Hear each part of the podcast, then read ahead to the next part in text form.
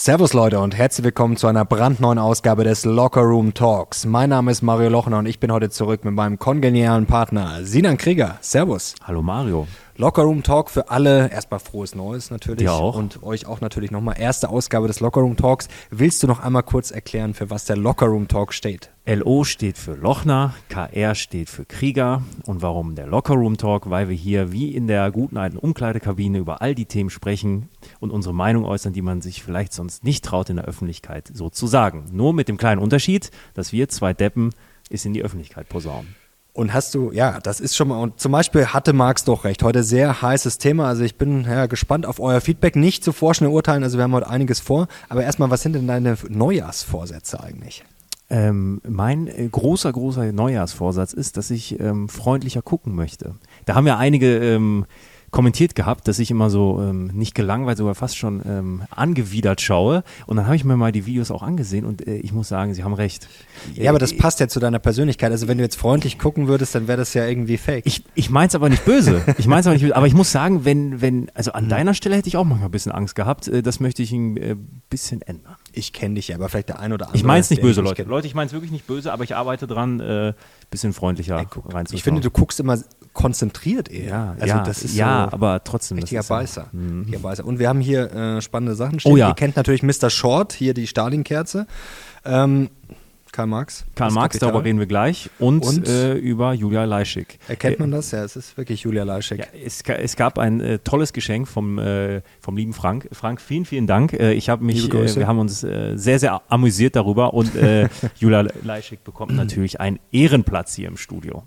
Immer nah an meiner Seite. Julia Leischek neben Stalin. Also mehr geht nicht und heute unsere Themen, das müssen wir jetzt mal hier die Leute ein bisschen heiß machen. Also hatte Karl Marx doch recht, wir müssen natürlich über diesen ja, mittlerweile schon berühmten Spiegeltitel sprechen und ich muss sagen, ich, ja, ich werde gleich mal loslegen, da stehen nämlich sehr einige Du bist Do- richtig wütend, ne? Ich bin richtig bedient, ja. Ich werde auch, ich kann es auch belegen, das ist nicht nur Wut, das ist ja wirklich hier, äh, kommen wir gleich dazu. Jetzt noch- noch kurz sachlich bleiben und zwar ähm, wollen wir natürlich auch ja, über den Kapitalismus kritisch sprechen, was könnte man vielleicht verbessern und wir sprechen über die furchterregendste Ökonomin der Welt, wie sie einst von der Times genannt wurde. Der eine oder andere kennt sie vielleicht schon, aber ja, ist vielleicht noch, ich weiß nicht, ob sie alle schon kennen. Auf jeden Fall spielt sie eine wichtige Rolle, auch ja, in Deutschland durchaus. Sie soll äh, Herrn Habeck, ne? Ja. beraten oder da auch gute. Und sie ist ja auch mittlerweile ja schon recht erfolgreich. Also kein No-Name mehr, aber vielleicht noch ein bisschen ein Geheimtipp. So, jetzt fangen wir gleich mal an. Was brennt dir unter den Nägeln? Frage ich mich jetzt gleich mal selber. Aber erst frage ich dich, bevor ich loslege. Auf jeden Fall dieser Artikel, über den wir heute sprechen. Was brennt dir unter den Nägeln? Ja, der Schmarrn, der da drin steht. Also keine Angst, das wird jetzt kein Bashing-Video. Wir wollen uns wirklich sachlich damit auseinandersetzen. Aber ich muss sagen, ähm, ich habe das gesehen, das Cover, und fand's, ich, ich finde es cool. Ich finde es kultig. Das ist ein geiles Cover. Das ist natürlich auch eine steile Zeile, hatte Marx recht. Natürlich springen, äh, springen wir da auch drauf an und viele. Und ich finde es aber auch dann wichtig, das zu lesen und dass man sich einfach mal damit auseinandersetzt. Aber da steht schon viel Schmarres drin. Ganz kurz noch zum Titel. Ich habe mal nachgeguckt ähm, beim Dr. Google. Ähm, genau diese Überschrift gab es schon ungefähr bei 20 anderen Artikeln, nicht nur vom Spiegel, aus den Jahren 2014, 15. Also äh, es ist nicht neu. Ist nicht Äh, neu. Das ist so der Klassiker. Man guckt, was lief letztes Jahr oder was lief bei der Konkurrenz und dann vor fünf Jahren und dann machen wir das auch mal. Aber gut. Zeile gefällt mir aber. Und mit dem Bild, äh, das haben sie Ja, gut auf jeden gemacht. Fall gut umgesetzt, aber jetzt muss man schon mal kritisch werden. Und mir geht es jetzt gar nicht, jetzt- jetzt fahren wir an mit äh, gar nicht um die Sache zu diskutieren, sondern einfach mal mit gewissen Sätzen. Da steht dann drin, ähm, zum Beispiel, dass ja klar wurde während der Pandemie, dass ja, Marktversagen, dass der Markt gescheitert ist und dass der Staat mit Doppelwumsen helfen musste zum Beispiel. Habe ich auch auf Twitter und LinkedIn geteilt. Ich will es jetzt nicht mal breit treten, aber ich finde es halt einfach schon mal irre, wenn ein Journalist oder Redakteur oder wie auch immer quasi solche Sachen von sich gibt, als wäre das quasi die Wahrheit. Also ich kann ja nicht von Marktversagen sprechen, wenn der Staat einen Lockdown verhängt. Also es ist genauso, wenn ich dich in den Keller sperre und sage dann, also du, äh, hier, also du kriegst dein Leben auch nicht in den Griff, oder? Also gut, gut, dass ich dir jetzt hier aufgesperrt habe, sonst, also sonst äh, hättest du gar nichts auf die Reihe bekommen. Ja, ich finde es bei, also bei, bei so einem äh, schwarzen Schwan, wie ja die Corona-Pandemie war, äh, da jetzt irgendwelche Rückschlüsse zu ziehen, äh, ob der Kapitalismus in, in so einer Zeit funktioniert oder nicht, halte ich ganz generell für sehr, sehr schwierig. Also man kann natürlich darüber diskutieren, wie, aber das bringt ja nichts so, wie hätte der Markt jetzt reagiert, weil wir wissen es nicht. Das sind auch alle Spekulationen, aber zu sagen, der Markt hat versagt, weil ein Lockdown verhängt wurde, naja, gut, ist ja auch egal. Auf jeden Fall stehen da viele Sachen drin, ähm, die fragwürdig sind. Auch so Sätze, einfach so eine weiblichere Weltordnung, auch das hätte einiges für sich. Das sind viel so Plattitüden, wo man auch gar nicht weiß, was ist damit gemeint. Oder hier nun spricht vieles dafür, dass der Kapitalismus seine beste Zeit hinter sich hat.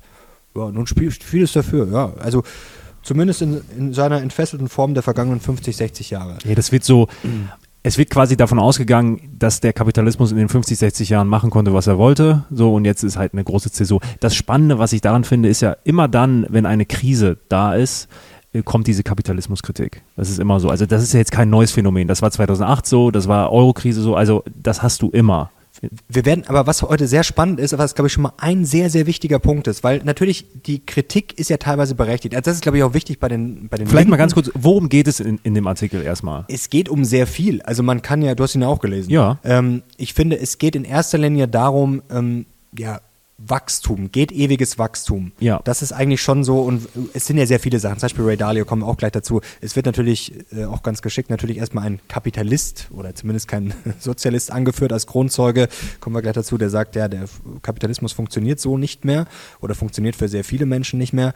Und da ist sicherlich auch was dran. Also ich, ich finde es auch fragwürdig, wenn Leute sagen, ja, der Kapitalismus ist das Geilste und ist perfekt und man muss ja auch mal über Probleme diskutieren. Hier zum Beispiel Spiegel nochmal ein Zitat, fast alle Wohlstandsgewinne landen bei den obersten 10 Prozent. Finde ich auch so pauschal, einfach pauschal hingestellt. Mhm. Wo, wo ist ohne Quelle? Also das, das stimmt ja so auch nicht, weil man muss natürlich schon sagen, dass natürlich Factfulness lesen für die Spiegelredakteure vielleicht mal ein guter Tipp oder Zittelmann, dass natürlich der Kapitalismus dazu geführt hat, ähm, ja, dass auch die Unteren reicher wurden, also dass Armut bekämpft wurde. Das heißt natürlich nicht, dass er perfekt ist, um Gottes Willen. Und wir wollen heute auch über Verbesserungsvorschläge ja. reden, weil nur meckern, das ist ja immer einfach. Und ich glaube, ein Punkt ist wichtig, Wachstum und Kapitalismus zu trennen. Da kommen wir auch gleich dazu, weil ich glaube, das wird, es wird immer sehr viel in einen Topf geworfen und teilweise ist das ein völliger Schmarrn. Und dann heißt Sozialismus ist die Lösung, was aus meiner Sicht auch völliger Schmarrn ist. Vielleicht nochmal, um noch einen Schritt zurückzumachen was mich stört an dem Artikel, ich finde, da sind einige spannende Aspekte dabei und auch gute Denkanstöße. Ähm, was mir nicht daran so gefällt, und das erlebe ich sehr, sehr häufig, wenn man über das Thema spricht, es ist sehr emotional. Mhm. Ähm, was aber nicht getan wird, erstmal zu definieren, was Kapitalismus überhaupt ist. Genau. Also es wird vorausgesetzt, dass jeder Mensch dasselbe Bild vom Kapitalismus hat. Jetzt, jetzt, jetzt sind wir schon in der Ordnung drin, genau. Was ist Kapitalismus? Ja, was ist Kapitalismus? Was ist es für dich? Also für mich ist es die Privatisierung der Wirtschaft mit dem Bestreben, Geld zu maximieren. Das ist für mich erstmal der Kapitalismus. So, ich bin jetzt kein Ökonome. So. Kein Ökonome? Ja, ja. ich, ich, ich, kann schon nicht mehr reden. Ich bin jetzt kein Ökonom. Ähm, das ist für mich die simpelste Definition, die ich davon habe. Also Dinge werden privatisiert. Also ich kann mich darauf verlassen, als Privatmensch, als, als Unternehmer, dass ich privaten Besitztum habe, investiere Geld, um am Ende mehr Geld zu generieren. Also ja, glaube ich, kann man so stehen lassen. Es gibt sicherlich Feinheiten. Ich habe jetzt mal hier die Definition von Werner Sombart mitgebracht. Okay. Ein sehr unbekannter Ökonom wahrscheinlich. Also klar, für ähm, Freaks oder Leute, die da tief drin sind, kennen ihn wahrscheinlich, aber jetzt äh, Otto Normalverbraucher kennt ihn wahrscheinlich nicht. Der hat das so zum ersten Mal eigentlich so ins Spiel gebracht und damals, wie du es gerade schön beschrieben hast, war das nicht emotional. Das war kein Kampfbegriff, das war eigentlich eher so eine neutrale Beschreibung. Also einfach Produktionsmittel sind privat, wie du sagst, der Privatisierung der Wirtschaft. Geld wird verwendet, um die Wirtschaftsrechnung zu betreiben und freie Märkte und freier Wettbewerb. Und jetzt würde ich gern schon mal, ja, schreibt gerne mal eure Begründung, äh, nicht Begründung, eher äh, Definition, Definition äh, des Kapitalismus ähm, drunter. Jetzt habe ich mir hier schon notiert, sind Wachstum und Kapitalismus dasselbe. Kommen wir gleich dazu. Das ist schon mal falsch. Also zu sagen, quasi Wachstum ist automatisch Kapitalismus und Sozialismus ist kein Wachstum, das ist schon mal falsch, kommen wir gleich dazu. Und jetzt würde mich eins interessieren. Ähm, ungezügelter Kapitalismus, denn das finde ich ja so spannend bei diesem Titel, dass das einfach auf gut Deutsch Behauptungen sind, die nicht ja. belegbar sind. Und jetzt muss man sich mal eines, äh, eines ja mal klar machen. Ähm, hatten wir ungezügelten Kapitalismus? Also wir hatten sicherlich Auswüchse oder Finanzkrise, wie auch immer. Aber hatten wir ungezügelten Kapitalismus? Im ungezügelten Kapitalismus wären da die Banken gerettet worden? Hätten wir da eine Staatsquote in Deutschland von mehr als 50 Prozent? Also ich glaube, es ist auch schon Widerspruch in sich selbst. Finde ich witzig. Was an meiner Definition ja äh, mit einhergeht und auch ähm, an deiner, die du mitgebracht hast, ist, ich muss mich ja als Unternehmer, als Privatmensch darauf verlassen können, dass ich das Recht auf Privateigentum habe. Und allein diesen Spielrahmen, den muss mir der Staat ja sicherstellen. Also, dass Kapitalismus immer los, dass, ich sag mal, dass Wirtschaft und Staat sich so spinnefeind sind und bloß nicht miteinander kooperieren können, da sehe ich schon den ersten Fehler oder die, die erste falsche Vorstellung vom Kapitalismus. Ähm, ich glaube, dass eine starke Wirtschaft den Staat auch braucht. Also ich bin jetzt keiner, der sagt, wir müssen den Staat jetzt komplett abschaffen. Also diesen, dieses neoliberale Gedankengut teile ich jetzt nicht. Die Frage ist halt, wie stark muss der Staat eingreifen in den freien Markt? Ähm, und das ist eher die Diskussion, die wir führen müssen. Das Witzige daran ist ja, es heißt ungezügelter Kapitalismus. Jetzt muss er schon mal die Frage stellen, erstens ungezügelt, ich würde sagen ganz klar nein. Wie gesagt, wir haben einen starken Staat. Was man auch klar sagen muss, braucht ein Markt Regeln, Natürlich braucht er Regeln. Ein Markt ohne Regeln wäre dysfunktional. Das funktioniert nicht. Also das muss man natürlich auch immer klar sagen, dieses so, ja, der Markt regelt alles und das ist natürlich auch äh, ein Schmarren. Also natürlich muss man, ich bin auch dafür, den Markt maximal wirken zu lassen, aber natürlich in einem Rahmen. Und dass ein Markt Regeln braucht, ich glaube, das, äh, ja, das sagt sogar der härteste Kapitalist, wenn Eben. er ein bisschen Ahnung von Wirtschaft hat zumindest. Und jetzt ganz kurz mal zu dem Thema, leben wir überhaupt im Kapitalismus? Ayn Rand hat das mal schon gesagt, das unbekannte Ideal. Also es gibt ja auch genug Vertreter, die sagen, es gab den Kapitalismus noch nie, zumindest nicht in Reinform. Und was man ja auch mal sagen muss, was ja auch eine berechtigte Kritik ist und auch wenn man äh, Marx äh, liest, ich werde mir das jetzt auch nochmal richtig zu Gemüte führen, ist schon ewig her, dass ich äh, das äh, gelesen habe, aber ich finde das auch wichtig, also sich mit solchen Sachen mal auseinanderzusetzen, muss man natürlich auch mal wieder auffrischen. Aber zum Beispiel, dass jetzt Arbeiter ausgebeutet werden oder dass die Leute zu wenig Lohn haben. Auch Ray Dalio sagt ja, äh, werden gute Dinge übertrieben, drohen sie sich selbst mhm. zu, äh, zu, zerstören. Der Kapitalismus funktioniert nicht mehr für die meisten Menschen. Ähm, stimmt, aber wer nimmt denn den Menschen viel Geld weg? Über 50 Prozent in Deutschland. Wer ist das? Ist das der Kapitalismus oder ist das der Staat? Ja, ich glaube, also guten Punkt, den du da anführst. Ich glaube jetzt auch nicht, dass wir in einem ungezügelten, äh, außer Rand und Band gelaufenen Kapitalismus in den letzten Jahren gelebt haben. Ich bin jetzt aber auch keiner, der sagt, es hat den Kapitalismus nie gegeben. Ähm, klar, es, es, es macht also den, den, den reinrassigen Kapitalismus, ja. den, den Vollsch wie, wie ja die Leute auch immer sagen, äh, das war kein richtiger Sozialismus, so gibt es natürlich auch Leute, die sagen, das ist kein richtiger Kapitalismus. Natürlich ist es eine Form von Kapitalismus, aber halt kein, ja, nicht so, wie er quasi gedacht ist. Ja, ich glaube, ähm, oh, das ist so eine schwierige Diskussion, ähm, denn was sagt Marx eigentlich in seinem Buch? Also, wie würde er den Kapitalismus beschreiben, dann die Endform über. Also, was wäre für Marx quasi der entfesselte Kapitalismus, der alles zum Einstürzen bringt? So, das ist ja, wenn man es auf ein Wort runterbrechen will, ist es der Kontrollverlust. Also wir schaffen ein System, das System des Geldes und machen uns selbst davon abhängig. So, leben wir jetzt da drin zu 100 Prozent? Nein. Tendieren wir aber mehr dazu, in einem kapitalistischen System zu leben, würde ich unterschreiben. Ja. Das schon, ja. So. Und dass ähm, jetzt Kapitalismuskritik kommt, gerade in, in Krisenzeiten, ja, halte ich auch durchaus für berechtigt. Also ich, ich kann das verstehen, warum Menschen sich äh, damit auch kritisch auseinandersetzen und sagen, hey, wie können wir jetzt diesen Kapitalismus, jetzt kommen wir zum wichtigen Punkt, vielleicht nicht abschaffen, aber vielleicht so modifizieren, so adjustieren, wie es halt ein dynamisches System immer machen sollte, um langfristig zu bestehen. Denn eins ist auch klar, wenn wir uns die gesamte Menschheitsgeschichte ansehen, so lange gibt es den Kapitalismus jetzt auch nicht. Also der ist ja. Nee, das ist, das ist klar. Also ich glaube, wir müssen auch nochmal ein paar Begriffe gleich definieren wie Wachstum und Co. Das sind ja alles, ich glaube, man muss immer mal zu den Wurzeln gehen, weil es wird immer, und das ist hier das perfekte Beispiel beim Spiegel, es wird immer sehr viel mit Begriffen rumgeworfen, wo erstens schon mal jeder was anderes darunter versteht. Zweitens werden Dinge auch gar nicht in Frage gestellt. Und zum Beispiel auch da mal hier ein gutes Beispiel, hier die Sozialleistungsquote in Deutschland also quasi Sozialleistungen im Verhältnis zum Bruttoinlandsprodukt, die ist auch sehr hoch. Also wenn wir quasi immer sagen, ja, die Welt ist so ungerecht oder Deutschland ist so ungerecht, es wird immer arm und reich, äh, die Schere geht immer weiter auseinander. Ähm, da mag ja was dran sein. Also wenn man sich jetzt mal diesen berühmten Gini-Koeffizienten anschaut, ja, der ist zuletzt wieder gestiegen, der ist jetzt höher als zum Beispiel 2009, was quasi auf eine höhere Ungleichheit hindeutet. Aber was ja absurd ist, wenn quasi die Ausgaben für Soziales immer weiter steigen, dann kann ich ja nicht sagen, dass irgendwie der Kapitalismus ungezügelt ist, weil es fließt ja immer weniger Geld eigentlich äh, ja, da rein, beziehungsweise es fließt immer mehr Geld in, in Umverteilung. Ähm, Stichwort also muss man sich ja mal die Frage stellen, was läuft denn da falsch? Und äh, ist das der Kapitalismus? Stichwort ist ja das große Thema Effizienz. Genau. Also das ist ja so das große Argument der Kapitalisten, zu sagen, der Kapitalismus ist effizient. Und das glaube ich auch zum großen Teilen. Äh, Und was wir, glaube ich, alle sagen können, ist, dass der Staat jetzt nicht gerade dafür bekannt ist, super effizient mit dem Geld zu haushalten. So. Ne? Wohin fließt das Geld? Absolut richtiger Punkt.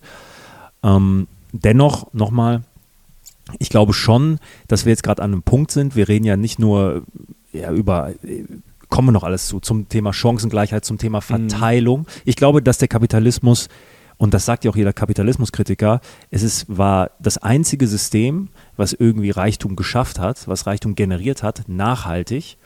Der Kapitalismus hat wahrscheinlich seine Schwächen darin, diesen Reichtum zu verteilen. Ja, die Frage ist, was ist die Alternative? Denn wenn wir jetzt mal auch da wieder auf die Menschheitsgeschichte schauen, der Track, der Track Record des Kapitalismus seit, seit der Industrialisierung in England, wo es losging, der ist jetzt nicht so verkehrt. Also seitdem ist der Wohlstand in der Welt schon ordentlich gestiegen. Und das muss man ja auch dem Kapitalismus zugutehalten. Tun die Leute auch. Eine, eine Ulrike Herrmann macht das ja auch. Die sagt auch, ähm, ja, es ist die einzige Gesellschaftsform, die das geschafft hat, nachhaltig. So, jetzt geht es darum, wie verteilen wir es? Und ein Punkt, der ist natürlich wichtig, genau, Ulrike Herrmann sagt ja, sie sagt ja nicht, dass sie den Kapitalismus quasi kritisiert, sondern sie sieht ja auch das Positive, sondern sie, sie sagt quasi, wenn wir den Klimawandel stoppen wollen oder die Menschheit retten wollen, wie man das immer auch formulieren will, dann können wir quasi nicht mehr weiter wachsen. Also wir müssen quasi Das die Growth betreiben oder wie gesagt, ja, und also Jetzt das hast du schon zweimal angesprochen. Genau. Wo liegen für dich die Unterschiede zwischen Wachstum und Kapitalismus? Und glaubst du, dass ein Kapitalismus überhaupt existieren kann ohne Wachstum? Ja, jetzt sind wir bei der entscheidenden Frage, wie messe ich denn Wachstum überhaupt? Und da sind wir jetzt beim Bruttoinlandsprodukt. Das können wir jetzt heute nicht so detailliert ausführen, aber da habe ich schon eine Idee, weil viele vielleicht gar nicht wissen, was ist das eigentlich? Wo kommt das her? Also sehr spannend, wenn ihr da mal eine eigene Folge sehen wollt, dass wir das BIP mal komplett auseinandernehmen. Und allein die Entstehungsgeschichte ist schon äh, genial. Ähm, deswegen, da meine ich, da muss man schon wieder auf die zweite, dritte, vielleicht sogar fünfte Ebene oder, oder unten drunter gehen. Ähm, wa was ist Wachstum überhaupt? Wie definiere ich das? Und Wachstum, wie wir es jetzt definieren, also Bruttoinlandsprodukt zum Beispiel, das ist ja auch menschengemacht. Das hat ja sehr viele Aspekte. Fand ich zum Beispiel im Spiegel auch geil. Da ist dann danach, ähm, äh, nach dem quasi nach der Titelgeschichte ein Interview mit Ricarda Lang drin. Äh, ist jetzt nicht gerade äh, bekanntermaßen meine Lieblingspolitikerin, aber sogar sie hat da ganz differenziert und wirklich sachlich geantwortet, weil da eben auch so eine Frage kam vom, von einem Spiegel-Redakteur nach dem Motto, ja, ist, Wachstum, das geht doch nicht mehr. Und dann hat sie auch gesagt, ja, Natürlich muss es Wachstum geben, zum Beispiel bei erneuerbaren Energien, bei grüner Technologie oder bei anderen Technologien. Ähm, natürlich wird es Wachstum geben. Das heißt ja jetzt nicht, ähm, dass alles wachsen muss. Also das ist auch, das meine ich, man muss ja schon mal, wie definiere ich Wachstum? Und wenn vielleicht irgendwelche Sachen schrumpfen und dafür andere wachsen, das ist so eine, das sind so Pauschalaussagen, die finde ich schon sehr, sehr schwierig. Ich weiß auch nicht, ob der Kapitalismus automatisch dieses äh, Klimakiller-Kapitalismus war auch so ein Zitat aus dem Spiegel. Also kommen wir auch gleich noch dazu, sehr interessant. Ich, ich glaube nicht an das Märchen, dass quasi der Kapitalismus alles in sich begräbt, alles frisst und wie so ein gieriges Monster ist. Und auch, dass der äh, Kapitalismus nicht effizienter werden kann, das sehe ich auch ganz anders. Ich meine, nochmal ganz kurz zum Thema Kapitalismus und Wachstum. Ich, also, was ich schon glaube, ist, dass, äh, dass, dass das Wachstum ganz fest verankert ist im Kapitalismus und dass der Kapitalismus darauf ausgelegt ist, dass die Wirtschaft wächst. Wieso? Wir hatten gerade diese, diese sehr, sehr kurze Definition jetzt von mir. Ich investiere und möchte dann quasi mein Kapital vervielfachen. Dadurch muss das System ja wachsen. Also aus der ganz normalen Investorensicht, wenn ich was, wenn ich irgendwo mein Geld reinlege, muss ja Wachstum entstehen, damit ich es mit einer Rendite wiederholen kann. So, deshalb ganz klar, ja, der Kapitalismus braucht das Wachstum, weil wenn das nicht mehr gegeben ist, dann brauche ich auch nicht mehr zu investieren. So. Aber Wachstum können ja auch Effizienzgewinne zum Beispiel Richtig. sein. Das, das, das meine ich. Also Richtig. es muss ja quasi nicht immer, immer mehr sein. Richtig. Ähm, Bei allem. So, und wo, wo, wo habe ich das Wachstum? So, und da, da sind wir dann ja sehr schnell beim Punkt, wie lenke ich die Investition? Und da sind wir dann bei den Staatseingriffen. So, denn bislang war es ja so, ähm, was man, denke ich, auch zweifelsfrei sagen kann. Bislang war es so, okay, ich habe investiert um, und im Kapitalismus war das mit der fortschreitenden Industrialisierung, vielen Maschinen, so, und diese Maschinen haben Energie gebraucht. So, das waren fossile Brennstoffe. So, und deshalb ist ja ist es ja so diese große Kritik, okay, der Kapitalismus ist gleichzeitig auch der Klimakiller. So, und wenn wir uns da die langfristigen Charts ansehen, CO2-Ausstoß, globale Erderwärmung, dann kann man sagen, ja, da ist was dran. Ob es jetzt das System ist, wie man es nennt, whatever. Aber mit dem Fortschreiten der Industrialisierung, immer mehr Maschinen, immer mehr Wachstum, ja, in diesem, Kapital, in diesem kapitalistischen System kam auch die globale Erderwärmung. So, ja, und ich glaube, das sollte man auch äh, nicht in Frage stellen. Also das ist schon sehr, sehr lange bekannt. Ich habe es extra nochmal rausgesucht. 1824 hat schon ein gewisser Joseph Fourier, ich hoffe, ich habe es richtig ausgesprochen, schon da Zusammenhänge, ähm, Treibhauseffekt und CO2 und Co. Äh, ich zitiere mal so, steigt die Temperatur durch das Dazwischentreten der Atmosphäre, weil die Wärme in Form von Licht ungehindert in die Luft eindringt, aber dann daran gehindert wird, wieder zurückzukehren, nachdem sie in Wärme umgewandelt wurde. 1971 meldete, meldete sich zum ersten Mal die Deutsche Physikalische, äh, Physikalische Gesellschaft zu Wort. Jetzt stotter ich ein bisschen, weil ich ein bisschen erkältet bin. Ähm, sorry, äh, ich hoffe, das ist beim nächsten Mal wieder besser. Also da gibt es sehr, sehr, sehr, sehr, sehr viele Belege, dass das schon sehr, sehr früh erkannt wurde. Also das ist jetzt auch äh, vielleicht in den letzten 10, 20 Jahren natürlich noch viel mehr, ähm, ja, ich will Hype ist für mich jetzt das falsche Wort, aber es wurde natürlich immer mehr gehypt, ist jetzt vielleicht gerade auf dem Höhepunkt. Ähm, aber es ist jetzt nicht so, dass es jetzt einfach, äh, wie viele das natürlich abtun, sagte man, ja, das ist jetzt ein Medienphänomen. Nein, das gibt es schon sehr, sehr lange und da wurde auch früher schon äh, viel drüber gesprochen und auch viel drüber berichtet. Und es ist eigentlich, finde ich, ganz einfach. Ähm, ich meine, selbst wenn ich jetzt nicht 100% davon überzeugt sein sollte, dann vielleicht für alle, die ein bisschen dran zweifeln, diese berühmte Pascalsche Wette. Äh, ich meine, das zu riskieren, zu sagen, so, ja, könnte ja sein, dass nichts dran ist, das ist halt ein ziemlich schlechter Deal, weil wenn ich falsch liege, Game Over. Also, das ist, ich will jetzt nicht sagen, dass es irrsinnig ist, aber eigentlich schon. Die Pascalsche Wette vielleicht ganz kurz zur Erklärung. Also, glaube ich an Gott oder glaube ich nicht an Gott? Und am Ende kann ich eigentlich nur bei einem verlieren und zwar, wenn ich an Gott nicht glaube und dann gibt es ihn am Ende doch, dann komme ich in die Hölle. Bei allen anderen Konstellationen kann ich quasi nichts verlieren. Und genau so, selbst wenn ich das skeptisch sehe, sollte ich im Zweifel nicht sagen, ja, das ja. ist ja alles Schmarrn, weil im Endeffekt kann ich ja nur am Ende äh, verlieren, außer ich habe halt Glück und das darauf ankommen zu lassen, das wäre das wäre kompletter Wahnsinn. Und man muss es ja auch mal so sehen, ich meine, da hat ja Marx auch einen guten Punkt, also dass natürlich die Umwelt zerstört wurde schon massiv, ja, das kann man ja nicht wegdiskutieren ja. und das einfach wegzuwischen nach dem Motto, ja, ist halt so, das ist halt auch äh, natürlich grob fahrlässig. Natürlich ist es auch eine Aufgabe der Menschheit oder der Gesellschaft, das möglichst nicht zu machen. Alles andere ist halt auch ignorant und dumm. Also ich glaube, ähm, wir beide glauben an den menschengemachten Klimawandel. Ähm, die Frage ist ja jetzt, und die ist viel, viel wichtiger, okay, wir haben jetzt den Status quo, ja, die, die Erde erwärmt sich ähm, und das alles hat sich sehr, sehr, oder äh, ich würde sagen, es ging viel, viel schneller seit dem Start der seit dem Start der Industrialisierung in einem kapitalistischen System Sagen wir deshalb jetzt, okay, wir müssen das kapitalistische System jetzt abschaffen, wie einige, oder sagen wir, wie können wir es verändern, ähm, dass wir noch die Kurve kriegen? Genau, so. jetzt sind wir nämlich beim ersten Problem. Jetzt kommt ja nämlich als erste Alternative Sozialismus ins Spiel. Und da sehen wir nämlich, wenn wir nämlich auf die Umweltkomponente schauen, dass das ja bisher katastrophal gescheitert ist. DDR, ich habe hier auch Charts dabei, also die sind schon bekannt, CO2-Ausstoß viel, viel höher. Und da gibt es sehr, sehr viele Beispiele. Und jetzt ist auch sehr, sehr lustig, dass es im Sozialismus, zum Beispiel unter Stalin, nach dem Motto, da gibt es dann kein Wachstum. Da gab es sehr, sehr viel Wachstum. Also kann man alles nachlesen. Das sind jetzt auch keine irgendwie verschwörerischen Quellen. Das ist Bundeszentrale für politische Bildung. Wir können auch mal ein paar Links dann natürlich drunter packen. Also quasi diese Behauptungen, so Sozialismus ist besser fürs Klima oder für die Umwelt oder für die Menschheit oder wie auch immer,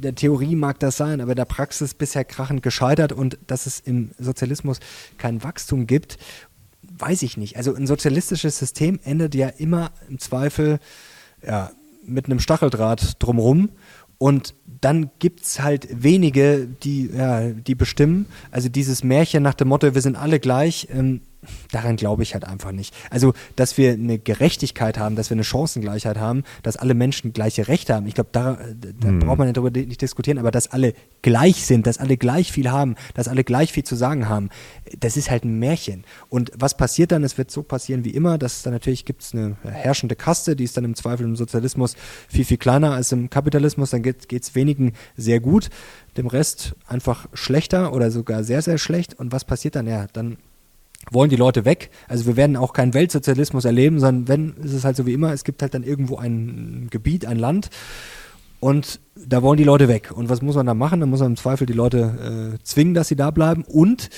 das ist die Alternative. Wenn es ihnen wirklich besser gehen soll, dann glaube ich, äh, würde er hier auch, wie er es früher gemacht hat, ja, dann brauche ich auch Wachstum, weil ich muss ja den Leuten irgendwas geben. Und da will ich mal sehen, dass ein sozialistisches System dann äh, die tollen Innovationen hervorbringt. Also gibt es nur eine Alternative, wir müssen quasi zurück in die Steinzeit. Ähm, Klingt nach gut. der Logik. Klingt gut. Klingt Nein, äh, du hast schon einen ganz wichtigen Punkt gesagt, nämlich ähm, das große Ganze sehen. Also jetzt, natürlich haben wir die deutsche Brille auf und wir schauen auf, als erstes auf Deutschland, vielleicht noch Europa, aber das ist ja ein Weltproblem, das ist eine Weltherausforderung, vor der wir stehen. Natürlich, alles so. andere ist ja sinnlos, das einzeln. Und wenn wir jetzt sagen, okay, wir greifen jetzt massiv in unsere Wirtschaft ein, um Klimaziele zu erreichen oder whatever, ähm, dann können wir das ja machen. Ähm, Punkt eins, es hilft dem Planeten nicht, wenn die anderen nicht mitmachen. Und Punkt zwei, es schwächt unseren Wirtschaftsstandort immens. So, und das, das ist ja mein großer Kritikpunkt, den ich habe, dass wenn wir über solche Maßnahmen sprechen, dann müssen wir immer über die gesamte Welt sprechen. Weil wo das CO2 jetzt rausgeblasen wird, das ist am Ende vollkommen egal.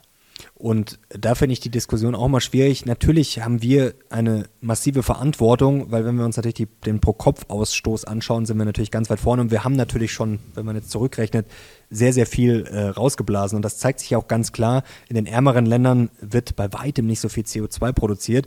Deswegen ähm, habe ich auch nochmal recherchiert, ist eigentlich auch ganz logisch, ähm, dass diese Rechnung mehr Erdbewohner CO2 eskaliert komplett, die ist nicht so einfach, weil man muss natürlich immer schauen, was sind das für Erdbewohner? Also die Ärmeren stoßen halt viel, viel weniger CO2 aus, ärmere Länder, ärmere Regionen. Deswegen haben wir da natürlich schon eine historische Verantwortung. Auf der anderen Seite ist natürlich das auch dann ein Denkfehler, wie du es gerade schon beschrieben hast. Ich meine, der Pro-Kopf-Ausstoß ist ja unterm Strich fürs Endergebnis wurscht, wenn insgesamt in China oder Indien viel, viel mehr rausgeblasen wird. Da können wir dann auch null ausstoßen, hm. Es ändert am Ende dann relativ wenig. Also wenn Deutschland ab morgen null CO2 ausstößt und der Rest läuft so weiter, äh, bringt es auch nichts. Also ähm, das ist natürlich mal sehr platt, aber es ist halt nun mal so. Und es gibt aber auch Hoffnung. Denn hier zum Beispiel in Frankreich hat sich Wachstum, und das ist einfach ein Märchen zu sagen, wenn das Wachstum so weitergeht, muss es mit dem CO2 so weitergehen. Hier, das hat sich in Frankreich hier in den 70er Jahren, hier siehst du es, hat sich das schon entkoppelt. Also es wurde ja, weiter gewachsen. Das Decoupling. Genau. Also das gibt es durchaus. Und da gibt es sehr viele Charts, auch, auch World in Data, das äh, können wir euch alles drunter packen. Ähm, das ist in sehr vielen Ländern so, dass es eben effizienter wird und das muss man auch mal anerkennen. Wie also, siehst du denn die Rolle, des, die Rolle des Staates in diesem Konstrukt? Wenn wir sagen, okay, wir wollen das Decoupling, ja, also wir wollen weiterhin Wachstum. Ich glaube, wir, ich wir beide sind uns einig, dass wir jetzt ähm, die Growth für uns jetzt erstmal ausschließen, dass wir da auch da wieder nicht, ver, nicht alles in einen Topf werfen, dass einige Branchen, dass da vielleicht die Growth ganz angebracht ist, okay, ja, aber im Großen und Ganzen, dass wir beide ein Verfechter davon sind, dass die Weltwirtschaft als solches, als Ganzes weiterhin wächst. Ja, okay. und Innovation vor allem. So, ähm, wie siehst du da die Rolle des Staates? Das ist eine schwierige Frage. Also dass der Staat sich komplett raushalten soll, ähm, das ist natürlich bei so einem Thema schwierig. Also es wird sicherlich irgendwelche Eingriffe, Spielregeln brauchen. Ähm, jetzt kommen wir vielleicht kurz zu Frau Mazzucato. Man kann ja kurz mal vielleicht mal erklären, was quasi so eine Ökonomin will. Das ist die gefährlichste. So leicht wollte ich dich nicht rauslassen. Ja, ja ich sag gleich, was, was, ich da, was ich davon halte. Also, das ist ja quasi das eine Extrem, dass sie quasi sagt, wie bei den Moonshots, quasi früher, USA haben vorgegeben, wir wollen innerhalb von zehn Jahren äh, hier ins All zum Mars äh, fliegen und quasi wirklich extreme Projekte. Und so sieht sie jetzt zum Beispiel den Kampf gegen den Klimawandel, dass der Staat quasi extrem ambitionierte Ziele vorgeben muss und quasi die Wirtschaft zwingen muss. Also dass du einfach sagst, okay, ab sofort nur noch grüner Zement erlaubt. Zu 100 Prozent. Keine Ausnahmen, keine Schlupflöcher. Und da wäre die heran, was erstmal natürlich absurd klingt, weil natürlich ähm, von heute auf morgen schwierig. Aber da ist ja quasi dann die Argumentation, okay, das würde vielleicht viel, viel teurer werden, wobei ich jetzt ehrlich gesagt in Frage stelle, ob das überhaupt alles quasi sich mit grüner Energie äh, herstellen ließe von heute auf morgen, wenn ich mal schaue, dass wir jetzt ja wieder Kohle verbrennen. Da sind wir wieder beim Thema Atom, aber das lassen wir mal außen vor. Ähm, das ist übrigens äh, Atom ein Hauptgrund, zum Beispiel Frankreich fürs Decoupling. Nur mal so nebenbei äh, an alle Grünen, äh, die, die grüne Kohlepartei. das musste jetzt, musste jetzt leider sein.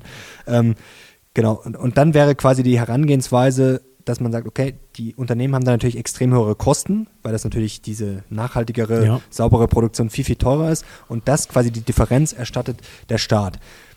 Das finde ich klingt erstmal gar nicht so blöd. Ich, ich finde es sehr schwer nur zu sagen, was sind die Auswirkungen. Also die Kritiker von, das sind sogenannte Differenzverträge oder auch Klimaschutzverträge, die da jetzt gemacht werden sollen. Ähm, die Kritiker sagen dann natürlich, dass wir quasi gerade dadurch eigentlich alte Branchen am Leben halten, die vielleicht, ja, vielleicht gar nicht am Leben gehalten werden mhm. sollen. Ich finde das sehr schwierig, das Thema. Also ich weiß auch nicht, inwieweit der Staat oder wie weit er gehen sollte. Ich finde das Thema sehr, sehr schwierig. Wir werden gewisse Vorschriften brauchen, aber zum Beispiel beim, typisches Beispiel ist Verbrennermotor. Da finde ich es einfach schwierig, da finde ich es falsch, weil es eine ganz einfache mhm. Logik ist. Wir verbieten jetzt die Verbrenner. Was passiert mit den alten Verbrennern? Ja, die landen halt irgendwo anders. Die landen halt in, zum Beispiel in Afrika und Co. Also da finde ich die Argumentation von Hans-Werner Sinn immer ganz sinnvoll, auch wenn das jetzt zum Beispiel, ob das jetzt Öl oder fossile Brennstoffe sind. Natürlich, wenn wir die nicht verbrauchen und nicht nachfragen, im Zweifel fallen die Preise und was passiert dann? Dann wird es halt, wenn es billiger wird, woanders nachgefragt. Also da sind wir wieder beim Problem globale Lösung. Das ist halt immer im Endeffekt das, woran es scheitert, dass man quasi, man muss dieses ganze System sehen und vielleicht wären diese Maßnahmen sinnvoll. Ich meine, es ist ja ein Riesendilemma. Wenn es ähm, nicht quasi ein einzelner Teil wäre. Dass wir ähm, als Weltgemeinschaft ja in der, in der Weltpolitik alle an einem Strang ziehen, halte ich jetzt erstmal ähm, für schwierig. Ähm, du hast da einfach zu viele andere Interessen. So, und wenn die und wenn wir jetzt sagen, wenn Europa sagt, ähm, okay, wir wollen die Dekarbonisierung, wir wollen halt CO2-neutral werden, das wollen andere Länder auch, aber wie China will das ja auch, aber wie das dann verfolgt wird, so, das, das kann man schwer messen. Das, das Thema Messbarkeit ist auch noch ein, eigentlich ein riesen, riesen Thema. Ähm, Fakt ist aber, und ich glaube, da werden wir nicht drum herum kommen, es wird wehtun. So, wenn wir es ernst meinen, dann brauchen wir staatliche Eingriffe. So, und das sage ich als Kapitalist. Und die werden wehtun. Denn es wird ja schon viel gemacht, also es wird ja subventioniert. Solarpanels, Windenergie, das wurde ja schon alles gemacht in den letzten 20, 30 Jahren in Deutschland. Auch wieder ein guter Punkt, Stichwort ungezügelter Kapitalismus. So, ähm, wirklich was gebracht, ja, das ist jetzt sehr populistisch, nein, hat es nicht, doch hat es. Aber die, ich, ich sag mal, die Erfolgserlebnisse halten sich in Grenzen. So, wenn wir so weitermachen, wie mit den jetzigen Eingriffen und mit den jetzigen Subventionen ähm, für grüne Energie, whatever, wird es nicht reichen, glaubt man der Wissenschaft. Dann wird es einfach nicht reichen. Deshalb brauchen wir mehr. Wir brauchen mehr. So, und da jetzt zu sagen, wir vertrauen auf den Markt, dass er von selbst drauf kommt und sagt, wir müssen innovativer werden, ich glaube ich glaub auch, dass nur der Markt, dass nur ein freier Markt ähm, die Kraft hat, äh, diese Innovationskraft ähm, irgendwie zu generieren. Ich glaube jetzt nicht, ähm, dass das vom Staat kommt. Ich glaube aber, dass der Staat in der Rolle ist, weil hier geht es um das Gemeinwohl, ja, hier geht es nicht um irgendeine kleine Sache, hier geht es um den Planeten, ähm, dass dort härtere Einschnitte kommen müssen, um, ich sage es jetzt mal ganz ganz positiv, um den Markt zu motivieren, diese effizienten Lösungen schneller und flächendeckender ähm, zu, zu etablieren. Ich würde die Rolle mal umdrehen. Vielleicht muss man den Staat auch so sehen, warum macht man es nicht so, dass man statt quasi ähm, Bestrafungen, also zum Beispiel die CO2-Bepreisung ist ja durchaus auch sinnvoll, weil es ja. ja auch ein Marktmechanismus ist, also vielleicht sollte man dem auch ein bisschen mehr Vertrauen schenken. Aber auf der anderen Seite frage ich mich, warum muss der Staat immer verbieten? Warum kann er nicht selber quasi was machen? Und da fände ich diese Moonshot-Projekte spannend, dass man quasi nicht sagt, okay, der Staat muss jetzt den Unternehmen das vorgeben, sondern der Staat könnte ja ganz einfach mal den Moonshot probieren bei Energieversorgung. Das machen ja. Wie soll Zweifel, das dann konkret aussehen? Ja, du musst einfach, wie wir es jetzt gesehen haben, es geht ja komischerweise, komischerweise geht ein LNG-Terminal in wenigen Monaten. Es geht. Es geht. Es, es heißt ja immer, es geht nicht, es geht nicht. Wir haben 100.000 Vorschriften. Der Staat soll ja quasi, das ist ja die Forderung, und da sehen wir immer, es, das ist ja das Absurde. Wir brauchen noch 100.000 Vorschriften, Verbote, Vorschriften. Es wird alles immer noch langsamer. Anstatt dass der Staat einfach mal sagt, okay, was brauchen wir? Was ist die Mission? Wir brauchen 100% theoretisch erneuerbare Energien was machen wir? Wir schalten sogar noch Atom ab. Äh, wie gesagt, wir kommen immer wieder zum Atom, aber im Endeffekt wäre das eine einfache Lösung. Man müsste sich da vielleicht mal den Fehler eingestehen. Vielleicht ist es jetzt schon zu spät. Aber das ist auch wieder so ein Ding. Ja, dann heißt es, ja, die, die Diskussion ist jetzt gegessen. Nein, sie ist nicht gegessen. Also natürlich gibt es viele, die sagen, ja, da ist jetzt kein Kapital mehr da und da, das ist jetzt im Endeffekt ist das über den Berg. Aber warum ist es denn über den Berg? Also immer diese, diese ja, Scheindiskussionen, Scheinargumente. Und wenn Atom wirklich nicht geht, ja, dann muss halt massiv ausgebaut werden. Also der Staat kann ja was machen. Der Staat muss ja auch mal liefern. Also hm. ich finde, der Staat ist immer so nach dem Motto fordern. Der Staat sind ja wir. Also das ist ja auch nicht so, so, ein, so ein abstraktes äh, Gebilde.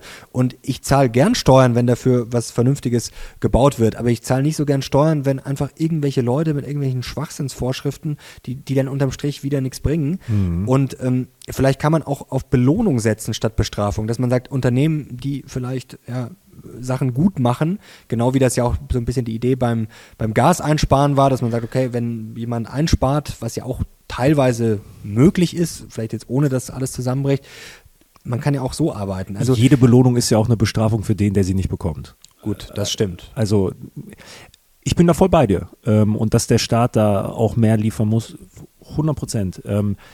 Ich sehe das auch, ich, es soll nicht rüberkommen, dass ich der Meinung bin, der Staat muss es dem Markt jetzt noch schwieriger machen mit noch mehr äh, irgendwelchen Paragraphen und sonst was. Nein, also wenn wir eins in Deutschland nicht brauchen, dann noch mehr Bürokratie. Das nicht. Ja, ist ja auch nicht nachhaltig. Äh, es ist ja immer die Frage, ich meine, je, je, mehr äh, Sachen ich kompliziert mache, je mehr Bürokratie ich habe, das ist ja auch nicht nachhaltig. Die Sache halt äh, ist, und das meinte ich mit, es wird wehtun, wenn wir uns an die Wissenschaft halten, okay, dann gibt es irgendwann diese Kipppunkte und dann haben wir alle ein riesen, riesen Problem und dann sind all die Diskussionen, die wir jetzt führen, komplett irrelevant, weil dann haben wir ganz, ganz andere Probleme.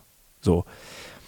Dann ist ja die Logik jetzt zu sagen, okay, wir, wir nehmen es jetzt an, dass es jetzt mal wehtut und dass jetzt auch mal Eingriffe kommen, damit sich etwas ändert, weil ich glaube nicht, das haben, das haben jetzt auch die letzten Jahre meiner Meinung nach gezeigt, dass wir nur mit, nur mit Belohnung an das Ziel kommen.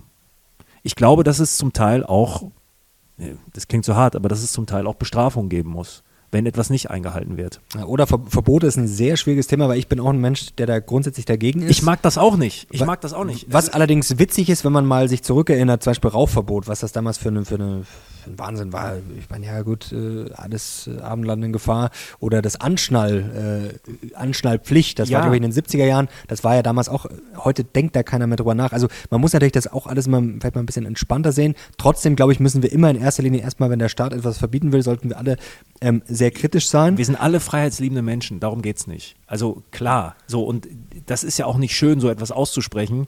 Ähm, Mache ich auch nicht gerne. Am liebsten würde ich auch sagen, ja, hey, einfach alles auf Innovation setzen und alles wird gut.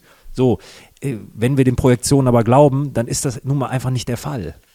So, äh, und dann reden wir in ein paar Jahren, Jahrzehnten über ganz, ganz andere Themen, als über diese ja, Wohlstandsdiskussion, die wir jetzt hier führen.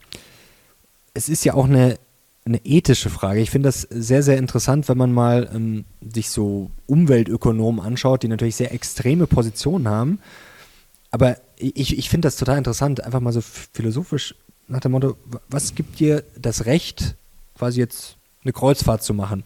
Also da ist ja dann so die Logik so, ich kann gar nicht als, als, als kleiner Angestellter oder Arbeiter, quasi so als, als klein meine ich jetzt nicht abwerten, sondern in einem riesigen System, kann ich quasi gar nicht so produktiv sein, ja. dass es mir zusteht, jetzt zum Beispiel eine Kreuzfahrt zu machen oder ein Auto, jeden Tag im Auto rumzufahren.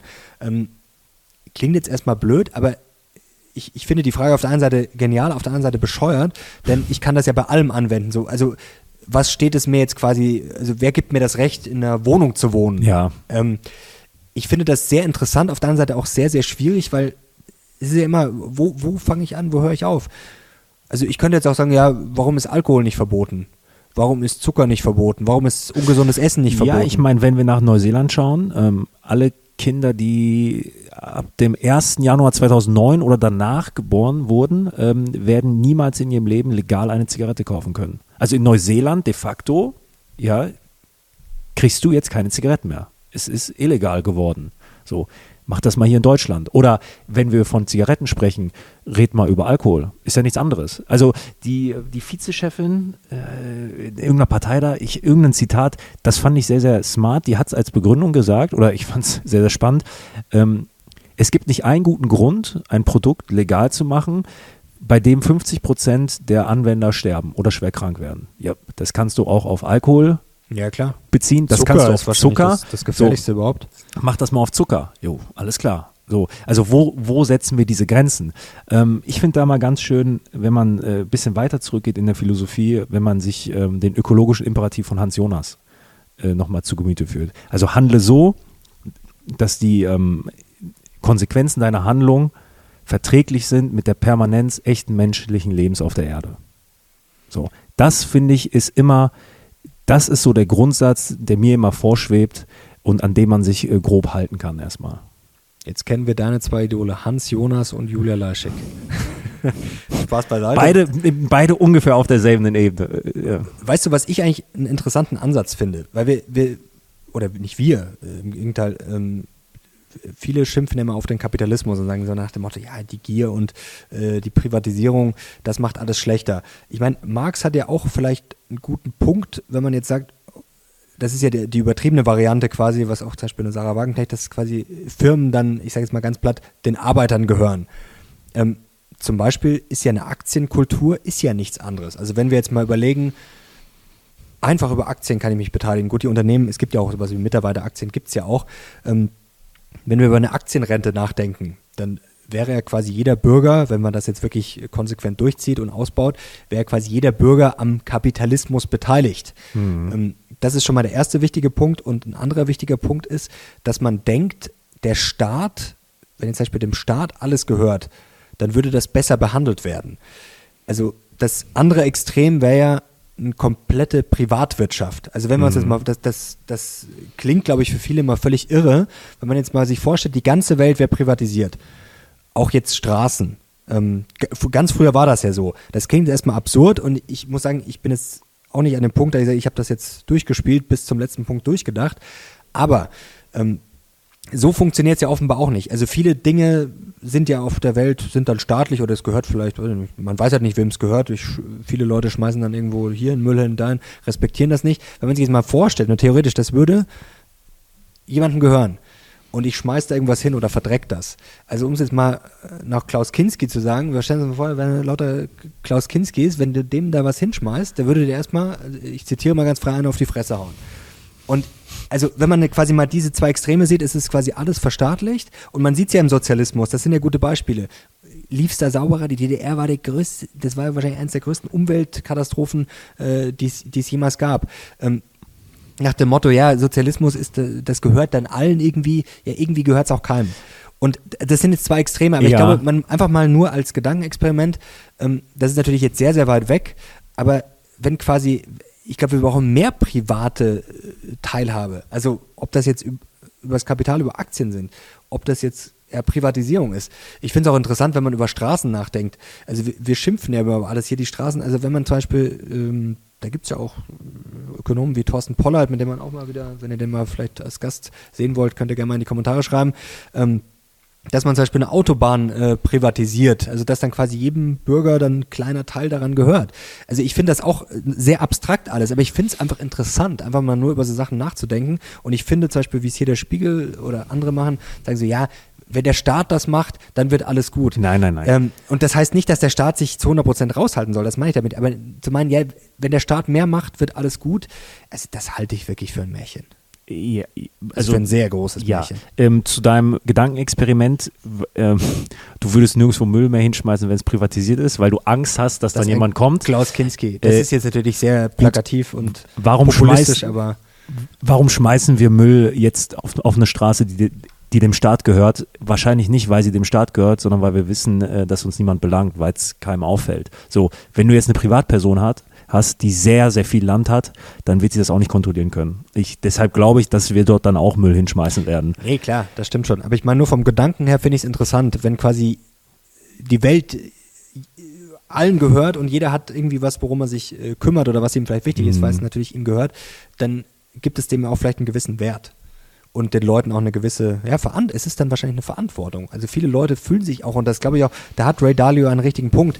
Natürlich ähm, ist die Welt nicht gerecht. Die Mhm. Frage ist natürlich, ob es eine, eine gerechte Welt, ich glaube auch nicht, das ist glaube ich auch so eine Illusion, wie das habe ich vorher schon gesagt, mit dem Sozialismus quasi dieses, diese Wunschvorstellung, dass jeder gleich viel besitzt, das kann nicht funktionieren. Und du hast es vorher gesagt, ich glaube auch, was das Problem ist, oder das Problem, was man feststellen muss, der Kapitalismus, du hast gesagt, du glaubst daran, dass er auf Wachstum ausgelegt ist. Man muss sich natürlich auch mal fragen, ist das der Kapitalismus oder ist das nicht auch die menschliche Natur, die uns ja auch durchaus weit gebracht hat, dass der Mensch auch ähm, sicherlich auch in verschiedenen Abstufungen, eine ist genügsamer, der andere nicht so, aber dass der Mensch wachsen will, dass der Mensch mehr will, was ja auch sicherlich uns auszeichnet, was sicherlich auch seine Nachteile hat, wie viele Sachen, aber das ist doch sicherlich auch ein Teil der menschlichen Natur, dass wir wachsen wollen, dass wir mehr Ja, zu wollen. 100 Prozent. Also ich, ich glaube jetzt, ich glaube nicht daran, ich glaube nicht an die Degrowth-Bewegung und ich glaube nicht, dass wir jetzt sagen können,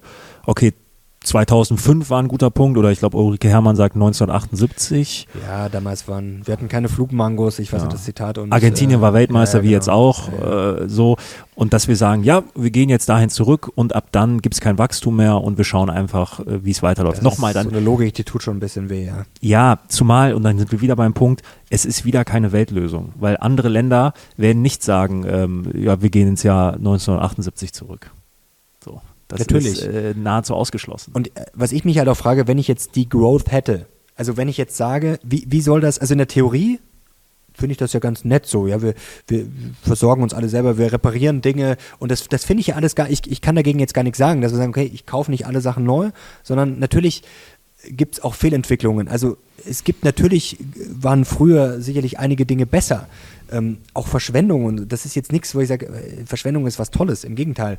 Ähm, teilweise, ich habe das jetzt auch vor Weihnachten gemerkt, wenn man dann einfach mal, man fährt mal in die Stadt und denkt, ah, irgendwie mal, man sucht mal schöne Sachen. Also entweder was einem selber gefallen würde oder was man verschenken könnte. Also das ist jetzt auch eine subjektive Meinung, aber das meiste ist schon Schrott. Also das muss man schon sagen. Das ist jetzt nur meine Meinung. Andere, anderen Leuten gefällt es. Aber ähm, ich weiß nicht, ob alles, was es auf der Welt gibt, ob wir das wirklich brauchen. Aber trotzdem, wenn wir jetzt mal in Degrowth denken, es wird alles zurückgefahren. Äh, wer tut denn da noch was? Dann würde doch jeder sagen, so, ja, soll ich dann überhaupt noch arbeiten? Für was, warum soll ich überhaupt noch irgendwie was investieren? Also, ist mal nur von der Logik her. Also ich bräuchte ja eine, das, das wäre ja schon eine Form von Diktatur. Also, wenn, wenn wir jetzt morgen hören, okay, hier könnt ihr jetzt alles zumachen, hier eure Firma und wir Strom gibt es nur noch, weiß ich nicht, zweimal, zweimal im Monat, ist jetzt auch wieder sehr plakativ alles, aber ähm, wie, wie soll das denn funktionieren? Also du könntest, also dass man das jetzt quasi wie in einem Computerspiel so reduziert, wie, wie ein Licht dem runterfährt, das ist ja völliger Schwachsinn. Ja. Also das würde ja zu totalen Verwerfungen führen und wie du richtig sagst wieder, sind wir wieder beim System, die Leute würden noch abhauen. Wie, wie, soll das? Das ist doch ein völliger, also das ist, theoretisch ist das nett. Wir gehen jetzt hier ins, spielen ein bisschen Mittelalterdörfchen, hier wie, wie bei The Village, der Film da, und sind alle glücklicher und das würde ich auch unterschreiben. Ich finde diese Gedanken ja teilweise gar nicht, gar nicht blöd. Also das stimmt ja. Sind wir jetzt glücklicher als vor 100 Jahren? Weiß ich nicht. Im Zweifel nicht. Aber ähm, wären wir jetzt glücklicher, wenn wir quasi gezwungen werden, so zu leben wie vor 100 Jahren? Weiß ich jetzt auch nicht. Glaube ich jetzt auch eher nicht. Das ja sind einfach sehr theoretische Aversion of weltfremde- Loss. So, wenn ich einmal etwas hatte, dann ist es viel, viel schwieriger, darauf zu verzichten. Genau. So, und Verlustaversion, das ist ja, viel, viel schlimmer. Ja. Und wir sind jetzt schon an diesem Punkt. Und jetzt zu sagen, ich glaube, das wäre das erste Mal in der Geschichte der Menschheit, dass eine ganze Generation oder mehrere Generationen sagen, jo, wir sind jetzt alle dazu bereit, äh, mal alle zwei, drei Schritte wieder zurückzumachen. Zeitweise ist, geht sowas. Und das ist ja auch, das hat ja auch Marx schon gesagt, es ist ja nicht so, dass der Kapitalismus stringent immer steigt. Es gibt Krisen, Finanzkrise, sonst was, wo er Dellen hat. So, und das ist auch in Ordnung. Aber langfristig kann er ja aus diesen Krisen wieder erstärkt rausgehen. Deshalb sage ich, ich bin jetzt niemand, der für immens hohe Staatsquoten, Einschreiten und sonst was ist. Nein, nochmal, ich bin ein freiheitsliebender Mensch. So, wenn wir aber davon sprechen, Erderwärmung, Klimawandel, sonst was, dann sage ich lieber jetzt den Schmerz in Kauf nehmen, ja, und auch in Kauf nehmen, dass die Arbeitslosenquote steigen wird. Ja, wir werden mehr Arbeitslosen haben, wenn Branchen halt wirklich Druck bekommen, massivst Druck bekommen. Okay, dass der Kapitalismus aber dann gestärkt da rausgehen kann. Dass wir es eben schaffen, Wachstum zu erzielen mit weniger Energieeinsatz. Weil, und ich glaube, dass der Kapitalismus da, dazu imstande ist. Ich glaube, dass wir diese Innovationskraft in uns haben. Ob es jetzt in Deutschland ist, in Amerika, in einem anderen europäischen Land oder in China. Ich glaube, dass wir das hinbekommen können. Das ist ja dasselbe wie mit der Arbeit. Ich meine, wenn vor zwei Jahren, äh, vor zwei Jahren, jetzt bin ich schon, jetzt haben wir schon wieder lange, lange geredet, wir kommen jetzt langsam so, aber wir haben schon ein bisschen was haben wir noch, was Spannendes. Also unbedingt dranbleiben, unsere Lösungen vor allem gleich noch. Ähm, wenn vor 200, 300 Jahren jemand gesagt hätte, so wo wir heute stehen, dass die Leute viel, viel weniger arbeiten, aber viel, viel reicher sind, was wir alles, die, die hätten gesagt, lächerlich, vor allem mit weniger Arbeit. Also wir arbeiten ja quasi immer weniger, wenn man es jetzt langfristig betrachtet und es geht ja. immer besser. Das ist ja genau dasselbe, warum und es gibt ja genug Anzeichen dafür. Also wie gesagt, der CO2 also es ist nicht nur der Verbrauch pro Kopf, sondern quasi auch pro, was konsum, äh, produziert wird. Weil es ist ja immer quasi dann, es das heißt ja dann, ja gut, in Deutschland ähm, wird es vielleicht nicht hergestellt, dann wird es in China hergestellt, aber es geht quasi auch produktionsbezogen. Also es gibt Hoffnung, es gibt Fortschritte. Wir können und, es uns leisten über eine Vier-Tage-Woche. Ja, und ähm, das ist ja ein super Luxus. Genau. Früher, früher gab es gar kein Wochenende. Und ja, hast du das recherchiert? War das, nee, aber äh, ich glaube jetzt nicht, dass im Jahr also Samstag auf jeden Fall 1500, frei, 1600 die Leute gesagt haben, ja, freitagsabends, jetzt ist erstmal für zwei Tage vorbei. Also nee, nee, klar. Und das meine ich. Also wie quasi, also es gab mehr Wachstum mit immer weniger Arbeit. Genauso kann es, glaube ich, auch immer mehr Wachstum geben mit vielleicht irgendwann null CO2. Also das, natürlich ist das möglich. Also warum denn nicht? Also das auszuschließen, Gut, dann kommt der Zeitdruck dazu. Also äh, das ist mein Punkt. Das ist natürlich wir haben Problem. halt Zeitdruck. Klar. Also wenn wir jetzt unbegrenzt Zeit hätten, dann bräuchten wir keine Eingriffe, dann bräuchten wir einfach nur das Verständnis von jedem. Okay, das ist die Herausforderung und wir arbeiten dran. Dann hättest du jetzt aber nicht diese Dringlichkeit. Was würdest du denn verbieten jetzt? Wir haben aber eine Dringlichkeit. Was würdest du denn verbieten, wenn du sagst, so jetzt, das fände ich vernünftig, Zeitdruck äh, verbiete ich jetzt? Zum Beispiel, wenn wir ähm, vom CO2-Handel in der Europäischen Union sprechen. Ja, ich finde dieses ich finde dieses Werkzeug gar nicht so verkehrt, weil es eine, äh, das ist eigentlich das, das fast schon perfekte Beispiel, nur von der Idee, das hat mhm. Probleme, alles okay. Aber das ist ja, der Staat übernimmt quasi die Funktion des Schiedsrichters. Es gibt so die groben Rahmen vor, okay, es gibt ein Budget und dann der Markt, ihr könnt dann handeln. So, das finde ich eigentlich ist somit die Idealvorstellung, die ich habe. Ja, es gibt quasi den staatlichen Eingriff, so es werden die mhm. Rahmenbedingungen gesteckt, genau, aber der Rest wird im Ra So, was passiert jetzt aber? Es geht nur für die Europäische Union. Was machen jetzt Global Player? Wie jetzt, ich will jetzt keinem irgendwie was böse, eine BASF. So, die sagen dann, hey, hier ist der CO2-Preis viel zu teuer, äh, produziere ich jetzt einfach mal in China. So, ich produziere es hier und, und schiff's wieder hierhin. So, das sind halt einfach so Dinge, die dann nicht okay sind, weil sie an dem Ziel komplett vorbeifehlen. So, das ist, das, das macht keinen Sinn. Was bräuchten wir? Wir bräuchten dann quasi für, wenn diese Praktiken gemacht werden und dann Produkte braun hergestellt werden in China oder sonst wo, bräuchtest du halt harte Einfuhrzölle. So. Jetzt hast du aber nicht gesagt, was du verbieten würdest, konkret diese, ähm, diese Tätigkeiten quasi. Ach so, okay. Ja, gut. Das wäre zum Beispiel andere Sachen, zum Beispiel, zum Beispiel ich habe mir einfach dieser Klassiker mit den Plastiktüten. Also wenn, ich glaube, jeder, der sich schon mal ja. Dokus übers Meer angeschaut hat, das ist zum Beispiel sowas, wo ich mir denke, ist das jetzt ein Verbot, wo irgendjemand sagen würde, okay, das ist jetzt Sozialismus, da, da habe ich jetzt Nein. weniger Lebensqualität, zum Beispiel. Also vielleicht kann man auch klein anfangen und sagen, okay, wir können auch Dinge vielleicht verbieten oder zurückfahren, wo wir uns vielleicht darauf einigen können. Was 100 Prozent äh, Sachen wie ähm, Sachen wie Überfischung, Sachen wie äh, wirklich, also Schleppnetze, sonst was. Sowas kann man verbieten. Also was ich glaube ich auch wichtig finde zu sagen, Kapitalismus, also ich glaube, würde mich jetzt auch als Kapitalist bezeichnen, auch wenn ich das immer so pauschale Sachen äh, äh, schwer finde. Aber würde ich sagen, ja. Du glaubst an den Markt und bist freiheitsliebend. Ja, genau. Also das glaube ich, ganz, kann man ganz klar zuordnen. Auf der anderen Seite finde ich auch zum Beispiel Verschwendung schlimm. Oder Sachen, die minderwertig sind, wie zum Beispiel jetzt minderwertiges Essen. Also ich finde es, auch wenn das jetzt arrogant klingen mag, aber ich finde es okay, wenn Fleisch teuer wäre. Und da bin ich jetzt, da sind wir jetzt bei diesem Punkt so, ich, ich glaube jetzt nicht, dass es ein Menschenrecht gibt, dass jeder jeder Mensch auf der Welt jeden Tag zweimal ein Steak auf dem Teller haben muss.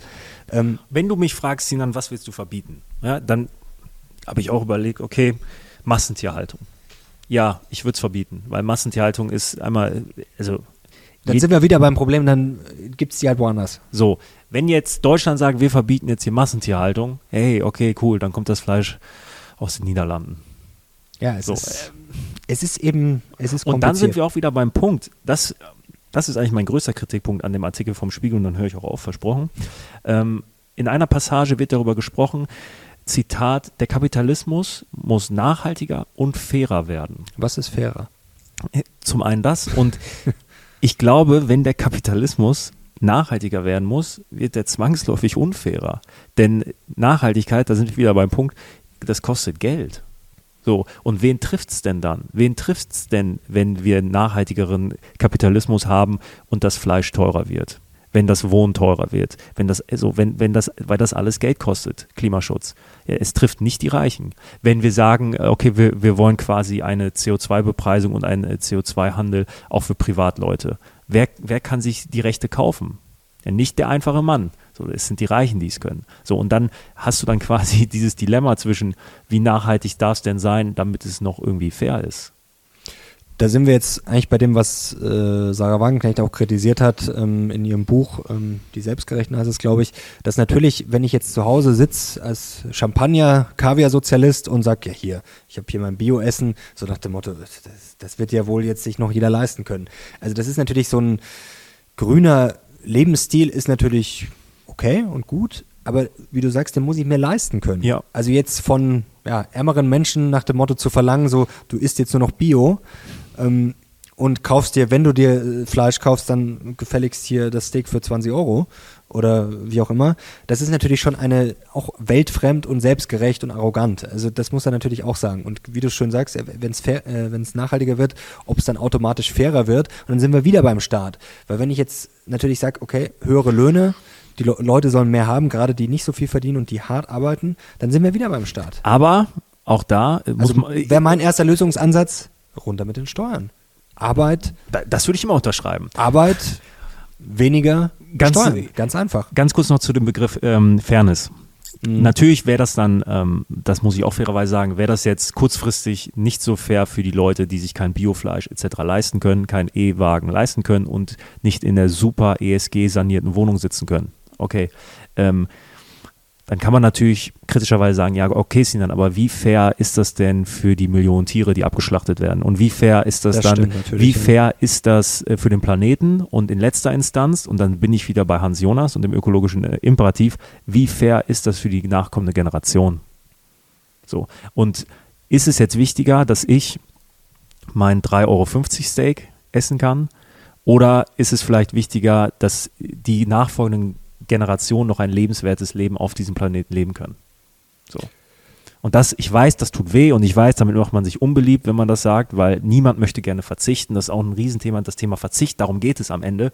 Wie viel sind wir bereit, als Weltgemeinschaft zu verzichten? Ja, zu einem gewissen Teil werden wir das müssen. Innovation hin oder her. So. Und das ist, das ist natürlich äußerst unpopulär, sowas zu sagen. Ich glaube trotzdem, dass wir einen Teil Verzicht üben müssen. So. Ähm, aber klar, je, je, je mehr wir durch das Thema Innovation erreichen können, ja, desto besser. Ich weiß gar nicht, ob Verzicht das richtige Wort ist. Vielleicht ist es eher auch Qualität. Man kann es auch positiv vielleicht formulieren, denn ich, ich merke. Du bist auch, ein guter Politiker. Ja, ich bin ja. ein guter Politiker. Nee, wirklich. Ähm, ich ich habe das, glaube ich, auch schon mal gesagt in einem, in einem Podcast, in einem Talk. Man merkt eigentlich, vielleicht hat es auch was mit dem Alter zu tun. Ich bin noch nicht so alt, aber man wird ja trotzdem älter. Und je besser es einem geht und je mehr Lebenserfahrung man hat, umso weniger kümmert man sich eigentlich um so materielle Dinge. Mhm. Ich glaube, jeder hat materielle Dinge, die er schätzt, die er mag, wo man auch Geld ausgibt. Aber was ich vorher schon gemeint habe, sämtlichen kleinen Schrott ähm, oder wie auch immer, äh, ich kann es jetzt gar nicht genauer definieren. Oder ich, ich brauche nicht, weiß ich nicht, ich brauche nicht tausend verschiedene T-Shirts. Also ob das jetzt bei der Kleidung anfängt, dass man sein Leben irgendwie geordnet hat, also dass man Dinge hat, die Qualität haben, die einem wirklich was bedeuten. Und ich sage jetzt mal, der Rest kann dann ja auch weg. Also dass man wirklich, mhm. ähm, Verschwendung bringt ja nichts.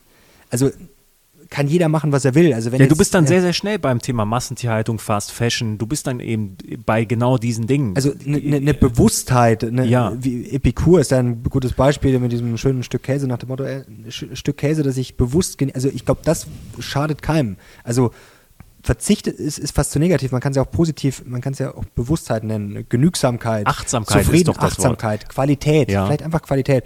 Und das heißt nicht, dass man, ähm, dass man kein größeres Auto haben darf, ein größeres Haus oder einen tollen Urlaub oder so, aber bei vielen Dingen kann man vielleicht schon sagen, okay, brauche ich das jetzt wirklich? Und ich glaube, da ist eine ganz gewisse Entspanntheit vielleicht nicht schlecht. Zum Beispiel, worauf ich verzichten kann, also ich, ich könnte tatsächlich kalt duschen. Das könnte es das könnte ich nicht. ja, weil das du ein wär ich Lappen nicht. bist. Hier. Auch wenn die Welt morgen untergeht, ich, werde er nicht- sehr, ich werde sehr warm duschen. Ja, also da bin ich zum Beispiel, aber gut, da hat jeder, glaube ich, andere. Das ist der Punkt. Ich glaube, jeder hat andere Sachen, wo er sagt, okay, da, da kann ich vielleicht so ein bisschen, was heißt mich einschränken oder Ich glaube, das es ist hilft mir mir- halt wurscht auf gut Deutsch und kann vielleicht die Welt damit ein bisschen besser machen. Und da, das ist mir noch ganz, ganz wichtig. Ein, wir haben noch gleich einen anderen wichtigen Punkt. Ja, aber abschließend noch dazu. Es, wenn jetzt die letzte Generation kommt und sagt, ja, wir müssen alles verbieten und nur noch verzichten und so, das hilft uns genauso wenig wie, äh, die, wie das andere Extrem, die sagen, ne, ich werde mich gar nicht einschränken, ich mache einfach so weiter. So. Und das ist das, was mich so stört an dieser Diskussion. Es sind immer diese Extreme. Wir driften Ja, immer ja, so in das eine oder in das andere ab. Und die Leute finden das ja auch toll, den anderen irgendwie einschätzen zu können, okay, du bist jetzt da, du bist jetzt da. Nein, ich glaube, die Lösung wie in vielen Dingen ist irgendwo in der Mitte. Und die Lösung, was mir noch ganz wichtig wäre, für Chancengleichheit. Denn ich glaube, was oft falsch gedacht wird im Sozialismus oder in solchen ja, extremen linken Weltbildern nach dem Motto, wir müssen alle gleich machen. Das finde ich sowieso schon mal schrecklich. Es haben alle die gleichen Rechte, es sind sozusagen alle Menschen sind gleich, aber nicht gleich. Also das ist, glaube ich, ganz wichtig. Das fängt jetzt bei der Meinung an. Das ist, glaube ich, auch, wie du es äh, gesagt hast, sehr wichtig, dass wir verschiedene Meinungen haben, um dann halt zu einer vielleicht besseren Lösung zu kommen. Und dieses Umverteilen ist, glaube ich, nicht gut. Also wir sollten eher vorverteilen. Das ist, glaube ich, ein ganz wichtiger Punkt. Es kam sogar im Spiegel ganz, ganz kurz Ja, am Ende in so einem ja. ganz, das war so ungefähr ein Prozent, kam das kurz zur Sprache und das finde ich auch wichtig, weil wir müssen natürlich eins fairerweise sagen. Die Menschen haben völlig unterschiedliche Startbedingungen und ich bin auch jemand, oder ich ich glaube, das spreche ich für uns beide, dass man seinen Arsch hochkriegen muss und dass man selber hart arbeiten muss, um was zu erreichen. Und das gerade in Deutschland, glaube ich, hat man gute Chancen. Aber man muss natürlich ganz klar sagen, es hängt viel von der Bildung ab, es hängt viel vom Elternhaus ab. Und ich fände es eine gute Idee zu sagen, bevor wir jetzt Leuten, weiß ich nicht, ihr ganzes Leben dann durchfinanzieren, dass sie vielleicht ein okayes Leben haben, aber wenn es eigentlich schon zu spät ist, dass man sagt, okay, wie kann man denn die Startbedingungen Hm. verbessern? Mit, ich weiß, das ist abgedroschen, Bildung, aber ich glaube, bei Bildung könnten wir, Ja, bei Bildung können wir sehr, sehr viel machen und wir könnten den Leuten, es ist halt dann doch Geld. Und da gibt es sehr interessante Experimente. Also das fängt bei Armut an, wenn man quasi armen Menschen nur quasi in äh, Ländern, wo die richtig arm sind, nur wenige Dollar gibt, kann das helfen. Oder wenn man bei uns sagen würde, ja, es gibt jetzt zum Beispiel so Ideen, jeder Bürger kriegt 20.000 Euro ähm, für zum Beispiel, das kann jetzt eine Aktienrente sein, das kann ein Kapitalstock sein, wo man sagt, okay, da kann man sich was ausbauen, aufbauen. Es könnte ein Ausbildungsgeld sein. Denn es ist natürlich so, Bildung kostet ja auch Geld. Ich meine, kostet Ja. jetzt nicht die Welt, aber Bücher kosten Geld. Eine gute Ausbildung kostet Geld. Ähm, das ist bei uns sogar noch, äh, da leben wir vielleicht noch im Paradies. Ich meine, wenn man in die USA schaut, äh, da ist es äh, natürlich noch viel, viel, das ist ganz was anderes. Also ich mal, in, New York äh, zu leben oder zu studieren oder auf eine gute Schule, Uni, das ist ja nochmal ganz was anderes. Also Bildung kostet Geld. Und ähm, ich glaube schon, dass wir da viel machen könnten. Was zum Beispiel? Ja, also zum Beispiel ein Ausbildungsgeld, dass wir sagen, jeder Bundesbürger kriegt ähm, zum Start seines Lebens, wie auch immer man das ausgestaltet, 10.000 Euro, 20.000 Euro, 50.000 Euro. Jetzt sind wir natürlich wieder beim Problem. Dann sagt man natürlich sofort, okay, ja, kriegt das dann mit 18 zum Beispiel, dann wird das verballert. Oder die Eltern haben darauf Zugriff und dann machen die irgendwas damit, was nicht, äh, äh, was nicht Sinn der Sache ist. Natürlich Du musst es binden, das Geld. Genau, du müsstest es irgendwie binden. Auf, dann sind wir schon wieder bei dieser Balance nach dem Motto, ja, was willst du jetzt den Leuten vorschreiben, was sie mit ihrem Geld machen?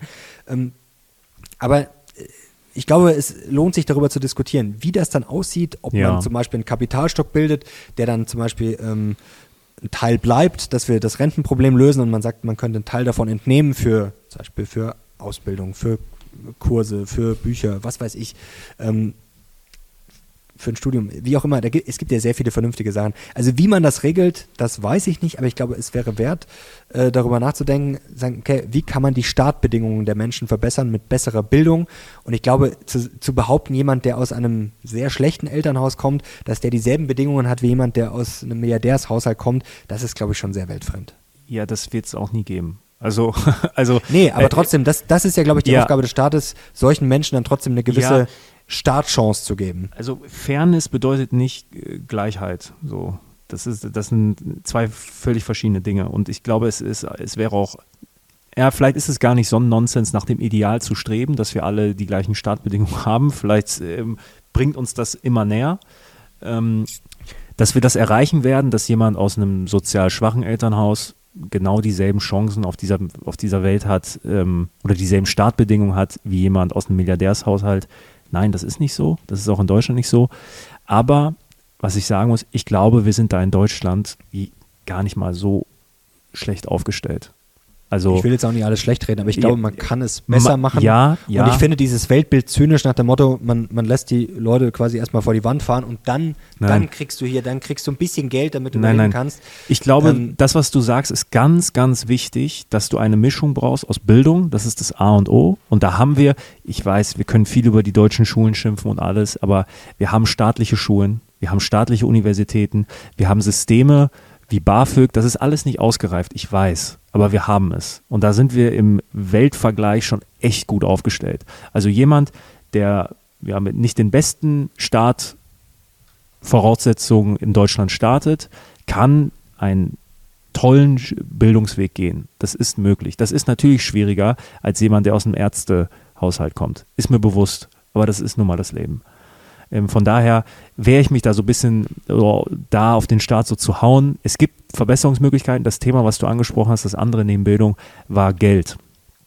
Und das stimmt, ich fände es toll. Ich fände es toll, wenn es eine Möglichkeit gäbe. Ich weiß gar nicht, gibt es das schon in anderen Ländern, dass es quasi so eine Art Ausbildungsgeld gibt, was dann gebunden ist an gewissen Dingen. Also, jetzt mal ganz ehrlich, äh, wenn man mir mit 18 Jahren 10.000 Euro in die Hand gedrückt hätte von Vater Staat, Erstmal hätte ich das von meinen Eltern verteidigt.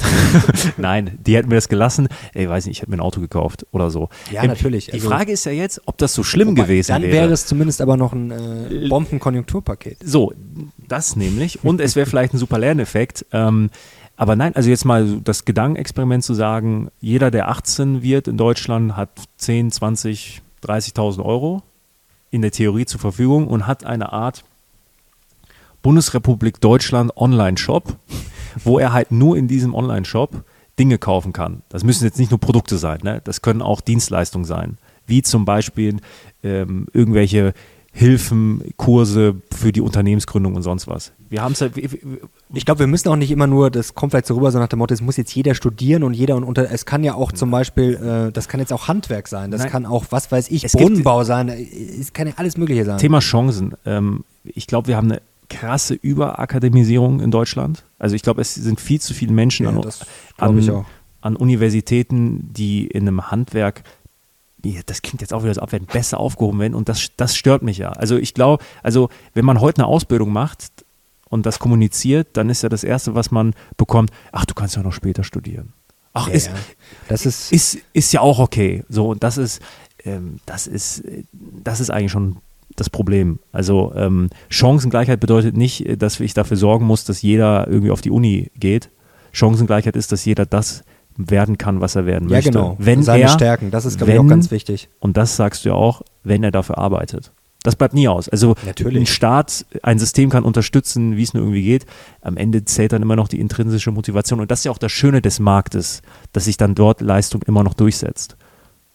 Und ja, wie gesagt, also ich fände es wichtig, da den Leuten früh die Chance zu geben, da gut, wenn es dann schief läuft, dann läuft es schief. Das ist ja auch keine Garantie, aber ähm, ich glaube, dass man da sicherlich einige Sachen, ja, vielleicht besser aber zum Beispiel Bahn bringen könnte. Und wie du sagst, gerade nach den eigenen Stärken. Ich glaube, das ist bei uns auch so ein Problem. Vielleicht kehrt sich das jetzt ein bisschen um, wie du sagst, dass es dann, ja, es ist halt dann so gewesen, Gymnasium, Realschule, Hauptschule, dass das dann nicht positiv gesehen wird, sondern nach dem Motto, ja, das ist dann hier die Resterampe. Und das ist halt auch, ich glaube, dass da auch viel Potenzial wäre, dass man dann Leute nach ihren Stärken formt. Ja. Und nicht heißt, ja, der ist jetzt irgendwie zu dumm fürs Gymnasium und ähm, in der Klasse ist äh, gut, der, der einen Einser hat, ist dann der Tolle und der einen Fünfer hat.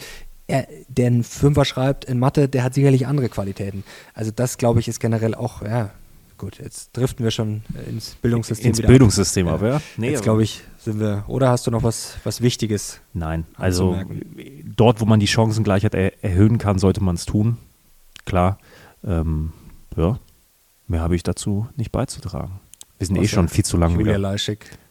Ja, die ist jetzt immer dabei. Die ist jetzt immer dabei. Also Leute, ich bin sehr gespannt auf euer Feedback. Wenn euch der Talk gefällt, dann gerne Daumen hoch, natürlich Kanal abonnieren. Wir haben schon viele spannende Themen in der Pipeline und wollen das natürlich auch weiterhin mit Gästen durchziehen. Danke dir, danke euch. Wir sind jetzt raus. Bis zum nächsten Mal. Ciao.